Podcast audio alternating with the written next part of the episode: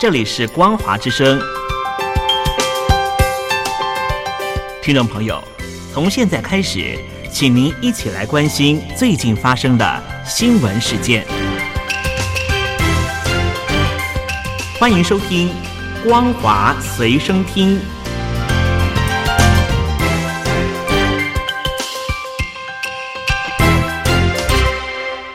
大陆听众朋友您好，欢迎您收听这节《光华随身听》，我是东山林。中国大陆的武汉肺炎新冠状病毒的疫情是再度的爆发，在十三号又新增加了确诊病例一百三十八例，没有症状而感染的有七十八例，其中河北单日就新增加了八十一例的本土病例，四例是本土没有症状的感染者，大多来自于石家庄地区。有中国大陆媒体就爬出了石家庄的确诊者的讯息，发现有超过三成的感染者都出现了阴转阳的现象。专家表示，这和病人呼吸道分泌物的排毒量和裁剪过程、疫情本身特性都有关系。专家表示，多次核酸检测才呈现阳性的病例，一般出现在高风险地区和重点人群中。一方面，因为病例的个体差异；一方面，也因为和这一次的疫情呈现传播具有隐匿性和传播更广。更难控制的特点有关。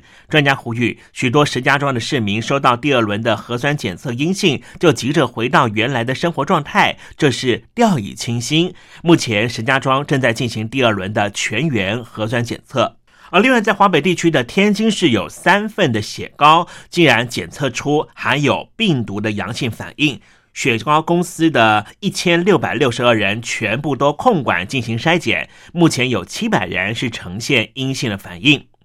天津官方表示，在津南区的双港镇大道桥食品有限公司将旗下的雪糕进行化验。当中有三份被检验出病毒的阳性反应，目前查出货品的生产来源来自于新西兰的奶粉和乌克兰的乳清粉等进口食品。直接接触货品的工作人员已经在七号和十号进行检测，结果都是阴性反应。刚才提到了河北的石家庄的新冠状病毒的疫情爆发了，有一名男子啊，因为家里面的食材不足，竟然把一年前用两千五百元人民币买来的金龙鱼煮来吃，并且把影片抛上网，引起了热议。事后，男子出面表示，当时是隔离第四天，家中的食材不足，看到那条鱼精神不济，也不能够去宠物店救治，左右都会死，所以就把它煮来吃。他也补充说明说，现在当地的食材取得管道已经没有问题了，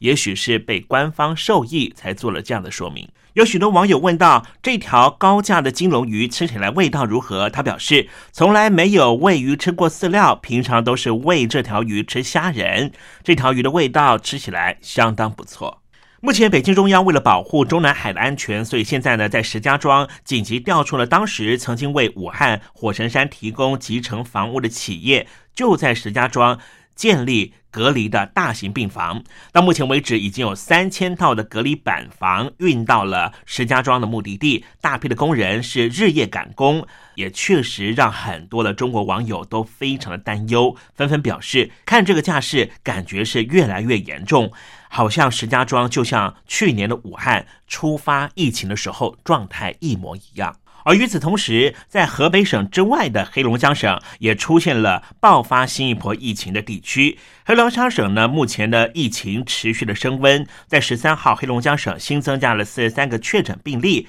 六十八人没有症状而感染，当天的新增加的感染人数就破百，也让当地呢已经宣布全省进入紧急状态。来关心的是香港的局势。香港律师、民主派的区议员黄国同，在昨天晚上被香港警察以协助罪犯罪名拘捕带走。临走之前，黄国同向香港人喊话，希望香港人继续坚持民主、法治和人权价值，不要放弃自己的坚持。对此，香港人纷纷悲叹：以往都听到中国维权律师被抓，现在这个情景在香港上演。香港在一国两制的架构之下，已经无可避免的全面中国化了。七十一岁的黄国同积极支援反送中运动，包括担任被捕人士的义务律师，并且在去年四月发起了保护伞餐厅计划，出资协助到台湾另辟生活的香港人自力更生。去年十月的保护伞餐厅遭到黑道人士泼洒秽物，政治警告的意味十分浓厚。北京当局提高力度打压香港的所谓异议分子，最近有传言准备要对持有英国国民海外护照的香港人下手了，禁止他们担任香港公职，也有可能会剥夺他们在香港的投票权。相关的法案将在中国大陆的全国人民代表大会的常务委员会二十号开始加开的临时会议上讨论。根据目前的香港基本法，香港的行政长官、各司正副司长、警务处等高级长官必须由没有外国居留证或是具有香港永久居留身份的中国公民担任，但是并没有禁止持有外国护照的人可以担任公务员。而立法会只有十二个功能组别的议员可以持有外国护照。而日前提议禁止香港人具有双重国籍的行政会议建制派的成员叶刘淑仪表示，取消 BNO 持有者投票权，比他主张的做法还要更为强硬。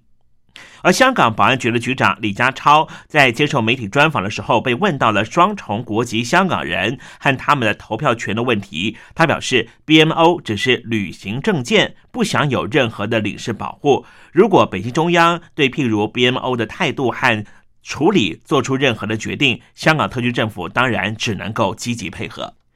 并还收到最新的消息，为香港反送中运动留下记录的网站“香港编年史”日前传出疑似遭到北京当局和香港政府的封锁。香港网络的供应商 HKBN 今天表示，根据香港的国家安全法，禁止网友浏览这个网站，这是香港的国安法首度针对于网络做出的审查限制。HKBN 虽然表示是依据香港的国安法规定进行封锁，但是并没有透露香港濒临史这个网站到底违反了哪一条规则。香港濒临史网站的总编辑陈延英推测，香港的网站供应商主动封锁这个网站。或许是出自于政府部门的要求。陈延英谴责香港网络供应商和北京当局、香港政府合谋，以封网扼杀香港公民取得资讯的自由。陈延英也推测，香港政府应该会有更大规模的封网行动，也呼吁所有的香港人做好准备，可能需要去租用 VPN 了。阿里巴巴蚂蚁集团的创办人马云，从去年十月发表抨击中国金融监管体制的言论之后，马云一夕之间从马爸爸变成了过街老鼠。阿里巴巴和蚂蚁集团相继遭到北京当局盯上，马云本人已经将近一个月都见不到踪影，外界盛传他恐怕已经被失踪。不过，流亡在海外的中国富豪郭文贵，他爆料马云还可以和朋友见面。马云前两天还和日本朋友见面的时候，曾经吐露真心话，说真后悔没有听郭文贵的劝告，提早离开中国。换句话说，马云现在人还在中国大陆。郭文贵也向中国企业家喊话：正义必胜，不要像马云一样沦落到连和中共较劲的机会都没有。据传，马云现在是在杭州避风头。不过，中国大陆的资深记者高瑜认为啊，马云恐怕已经凶多吉少了，